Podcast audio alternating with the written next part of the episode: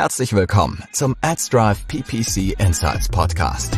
Hallo und herzlich willkommen zu einer neuen Folge von PPC Insights mit Lara und mit Lisa von AdsDrive. Heute ist das Thema acht Gründe, warum deine PPC-Kampagne nicht konvertiert. Lara, welche Elemente sind an, an einer PPC-Kampagne relevant? Ja, im Prinzip alle, ne? Also das heißt, es fängt an beim User Intent. Was wollen meine User eigentlich? Das ist natürlich immer das, was so im Zentrum steht oder womit es eigentlich anfängt, dass ich einen User habe, der irgendetwas möchte. In der Regel zumindest. Ähm, dann habe ich natürlich das Targeting, das heißt meine Keywords, Zielgruppen, auf die ich meine Kampagne ausrichte. Ich habe sowas wie eine Anzeige. Meistens führt die auf eine Landingpage. Und dann habe ich aber definitiv auch die Themen Tracking und Monitoring, die so ein bisschen auf das Große und Ganze einzahlen und ähm, ja, im Prinzip muss ich alles tracken, vom, ähm, von der Anzeige über die Landingpage bis zur Conversion und auch Monitoring sollte ich, ich sollte mir natürlich alle Dinge immer auch anschauen. Mhm. Um das Ganze mal so ein bisschen zu spezifizieren, was ist denn beim User Intent zu beachten? Genau, also das ist auch schon die erste mögliche, ja, oder der erste mögliche Grund, warum meine PPC-Kampagne nicht konvertieren könnte, wäre die Erwartung die nicht erfüllt sein könnte von dem User. Das heißt, der Nutzer hat irgendwas im Kopf und das möchte er in dem Moment. Und das muss ich dann irgendwie auch erfüllen.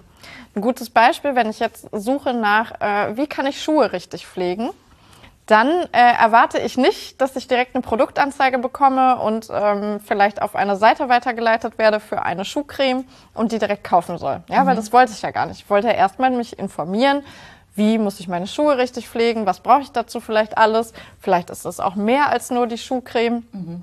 Und da wäre natürlich jetzt die passende Landingpage dann nicht direkt dieses Produkt, sondern mh, hm, wahrscheinlich will der Nutzer erstmal was lernen. Das heißt, ich kann ihm zum Beispiel einen Artikel zeigen, wo dann beschrieben ist, Mensch, wenn du deine Schuhe richtig pflegen möchtest, dann brauchst du vielleicht erstmal eine Bürste, um den groben Schmutz zu entfernen. Danach äh, kannst du es vielleicht ähm, mit einer Schuhcreme bearbeiten und dann irgendwie nochmal polieren oder so. Je nachdem. Das heißt, dann kann man dort auch wiederum die Produkte entsprechend platzieren und kann sagen, ah, wir haben hier übrigens diese Bürste und wir haben hier auch die Schuhcreme, aber man sollte auf jeden Fall nicht mit der Tür ins Haus fallen, mhm. sondern immer darauf achten, was der Nutzer eigentlich ursprünglich wollte. Das ist so das erste Thema. Mhm. Es gibt noch ein zweites Thema beim User Intent und zwar ist das das Thema Auswahl zu klein. Mhm. Wenn ich jetzt als Nutzer mich informieren möchte, beispielsweise zum Thema Midi Dresses oder äh, ja oder ja einfach Midi Lengths Kleider im Prinzip, ähm, dann erwarte ich wahrscheinlich, dass wenn ich danach suche und dann auf eine Anzeige klicke, dass ich da eine gute Auswahl bekomme. Mhm. Und nicht nur, dass da ein Midi-Dress ist oder vielleicht auch sogar nur zwei, sondern ich erwarte, dass ich vielleicht eine Auswahl habe, Eventuell steht sogar in der Anzeige, das ist so ein Klassiker, dann steht da eine breite Auswahl an sommerlichen äh, Midi-Dresses für Damen. Mhm. Dann klicke ich drauf und dann sind da zwei Kleider. Das ist natürlich keine breite Auswahl, nee. passiert aber relativ häufig. Das heißt, dann hat auch da der Nutzer oder die Nutzerin schon so eine gewisse Erwartungshaltung, eine gewisse Vorstellung, wenn er oder sie auf die Seite kommt. Und wenn das da dann natürlich nicht gegeben ist, dann kann ich diesen User Intent im Prinzip nicht erfüllen und dann springt derjenige ab. Mhm. Wie sieht es denn dann beim Targeting aus? Genau, beim Targeting ist immer so der erste Klassiker, das wäre unser Grund Nummer drei, warum die Kampagne nicht konvertiert, wäre, das Targeting ist im Prinzip zu breit. Ähm, gutes Beispiel, wenn man gerade auch Keyword-Advertising sich anschaut, also Anzeigen in der Suche, ähm, wären so Begriffe, die vielleicht mehrere Bedeutungen haben oder die einfach sehr, sehr breit sind. Mhm. Ähm, Beispiel Jaguar.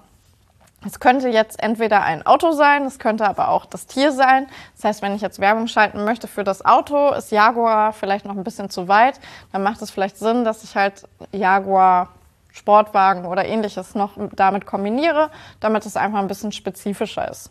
Ähm, und damit ich eben nicht Leute erreiche, die sich eigentlich für das Tier interessieren und nicht unbedingt für den Sportwagen oder für das Auto. Mhm. Dann haben wir noch den Grund Nummer vier, das ist das Gegenteil. Das Targeting ist zu schmal. Das passiert relativ häufig im Bereich Social Media Advertising, wo Leute eben nicht über den Tellerrand hinausdenken. Wir haben beispielsweise einen Kunden, die verkaufen Lichterketten. Ja? Und wenn ich jetzt nur bei Facebook danach suche, gibt es da Leute, die sich explizit für Lichterketten ähm, interessieren. Es werden jetzt nicht so viele sein. Nee. Ich kann aber dann auch darüber äh, nachdenken, Mensch, was ist, sind das eigentlich für Leute und was interessiert die eigentlich noch? Und jemand, der vielleicht Lichterketten sucht oder kauft, Eventuell interessiert er sich für Inneneinrichtungen, weil der eben seine Wohnung aufhübschen möchte und da äh, vielleicht eine Lichterkette reinpackt. Oder das ganze Thema Weihnachten. Die, mhm. Da gibt es sehr, sehr viele Lichterketten für den Baum, aber vielleicht auch fürs Fenster oder ähnliches. Das heißt, ähm, da ist es vielleicht dann zu klein gedacht und nicht weit genug gedacht zu sagen, okay, wir fokussieren uns nur auf Leute, die Lichterketten mögen, sondern vielleicht eben auch auf Leute, die Inneneinrichtungen und ähnliche Themen spannend finden. Mhm. Du hast ja jetzt schon so ein bisschen gesagt, ähm, Thema Jaguar, mhm. dass Ads auch äh, schieflaufen können vom Targeting. Was kann denn abgesehen davon noch bei Ads schieflaufen? Genau, also es kann natürlich auch noch einiges schieflaufen in der Anzeige an sich. Ja? Äh, das heißt, ein Thema, das wir häufig im Social Media Ads Bereich sehen, ist, dass der potenzielle Kunde sich einfach satt gesehen hat an der Anzeige. Mhm. Die Anzeige ist vielleicht theoretisch ganz schön. Äh, ich kann die Leute vielleicht gut abholen, zeigt dann meine schönen Lichterketten. Aber wenn ich das nicht nur dreimal gesehen habe und nicht nur fünfmal gesehen habe, sondern ich das vielleicht sogar heute schon zum zehnten Mal sehe, dann bin ich irgendwann relativ genervt. Dann ist im Prinzip die Frequenz zu hoch und ähm, dann werden die Nutzer wahrscheinlich nicht mehr draufklicken ähm, und auch nicht mehr kaufen, weil die sind dann einfach nur noch genervt von mir. Man sieht dann ganz häufig, wenn man sich das so in den Statistiken anschaut oder eben den KPI-Verlauf, dass die Klickraten sehr stark runtergehen und dass der Cost per Klick ähm, sehr stark hochgeht. Ja, weil ich dann natürlich umso mehr ausgeben muss, bis ich irgendjemanden dann doch noch davon überzeugen kann, nach dem zehnten Mal dann doch noch zu klicken. Das ist so dieses äh, klassische Form der Werbemittelmüdigkeit. Das heißt, die Leute haben sich wirklich satt gesehen. Das ist auf jeden Fall ein häufiges Problem. Da sollte man dann natürlich neue Anzeigen schalten oder unsere bestehenden Anzeigen einfach mal einer neuen Zielgruppe auch nochmal zeigen. Auf jeden Fall können wir nicht den immer gleichen Leuten die immer gleichen Anzeigen äh, zeigen. Das ist so nochmal ein Grund. Mhm. Der sechste Grund wäre aber auch, die Anzeige spricht eigentlich ganz andere Leute ähm, an oder kommuniziert was ganz anderes als das, was wir eigentlich wollten. Mhm. Passiert besonders oft bei B2B. Wir haben einen Kunden, das ist vielleicht eine ganz schöne Anekdote, die haben auch Social Media Ads geschaltet und ähm, da war es so, dass wir eben ein Laptop gesehen haben und dort stand ganz groß Laptops ab 299 Euro, glaube ich. Vielleicht waren es auch 399, aber auf jeden Fall ein sehr günstiger Preis. Was man jetzt wissen muss, ist, dieser spezifische Kunde verkauft nicht an jeden von uns äh, einfach irgendwelche Notebooks, sondern ganz explizit ist es ein, ähm, ja, ein Unternehmen, das eben refurbished IT im Angebot hat und sich an andere Unternehmen richtet. Das heißt, wir können als Privatperson da gar nicht bestellen, sondern nur Unternehmen können das. So, was ist jetzt passiert? Es stand irgendwo ganz klein im Text neben diesem Bild für ihr Unternehmen. Das hat aber kein Mensch gelesen. Ja, das heißt, die Leute haben nur gesehen, uh, Laptops ab 299 Euro. Da klicke ich Super. drauf. klicke ich drauf, äh, schicke ich direkt eine Anfrage.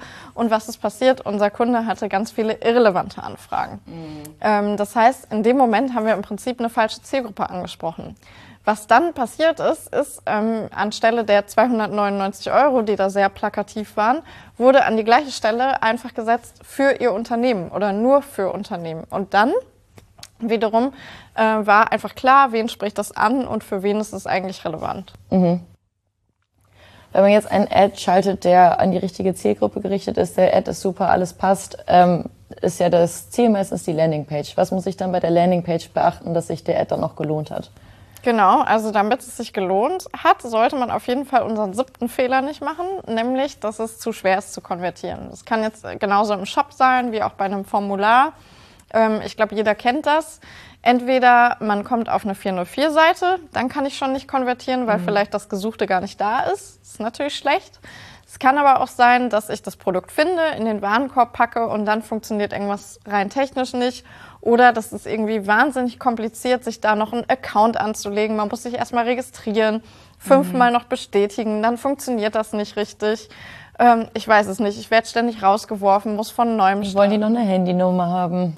Genau, und es ist einfach furchtbar kompliziert und man ärgert sich. Ja, das heißt, mhm. da äh, werden natürlich irgendwann die Leute auch aufgeben. Und das Gleiche gilt auch so ein bisschen für Formulare. Formulare sind auch manchmal wahnsinnig kompliziert auszufüllen. Zum Beispiel, wenn man nicht direkt sieht, was Pflichtfelder sind. Das heißt, ich trage jetzt erstmal irgendwas ein, will das Formular abschicken, dann sagt der Fehler, ich habe es aber auch schon erlebt, dass gar nicht angezeigt wurde, welches Feld denn jetzt eben falsch ausgefüllt so, ist. So, dann ist da gar keine rote Markierung, sondern man muss selbst anfangen zu suchen. Genau, gibt mhm. es auch. Die rote Markierung wäre natürlich die bessere Lösung. Ähm, aber es gibt tatsächlich auch manchmal den Fall, dass das gar nicht klar ist, dass da nur steht, Feld falsch ausgefüllt oder ähnliches. Und dann darf ich mir als Nutzer selber überlegen, welches Feld könnte denn jetzt falsch mhm. sein. Das heißt, auch das macht es furchtbar kompliziert. Ähm, was da immer ein guter Tipp ist, ist zu sagen, ich gucke mir einfach mal meine Mitbewerber an und versuch mal bei denen so einen Checkout durchzuführen, ein Produkt in den Warenkorb äh, zu packen und eben zu kaufen, so einen Testkauf zu machen, mehr oder weniger, oder auch ein Formular auszufüllen. Und dann vergleiche ich mal, wie lange brauche ich bei mir und stoppe vielleicht mit und wie lange brauche ich beim Wettbewerber. Mhm. Und wenn ich sehr, sehr viel kürzer beim Wettbewerber eben beschäftigt bin, bis ich das, was ich eigentlich erreichen wollte, finde und eben dann auch durchführen konnte, dann sollte ich mir auf jeden Fall Gedanken darüber machen, wie ich bei mir selber das einfach ein bisschen vereinfachen und verbessern kann. Mhm. Was muss ich denn beim Tracking beachten? Genau, das ist so unser achter und für heute letzter Grund. Äh, wir haben noch das Thema Tracking und da könnte es sein, dass wir eine falsche Datenbasis liefern. Mhm. Ähm, das kann auch wieder unterschiedlich sein. Entweder ich habe zu wenig Daten oder meine Daten stimmen nicht. Zum Beispiel, wenn das Conversion Tracking nicht funktioniert oder ähm, eben nur bei einem Bruchteil der Käufe überhaupt richtig auslöst. Ja, dann fehlen mir entsprechend äh, Sachen. Das heißt, da habe ich dann irgendwie einen Fehler. Ähm, ich habe vielleicht zu wenig Daten.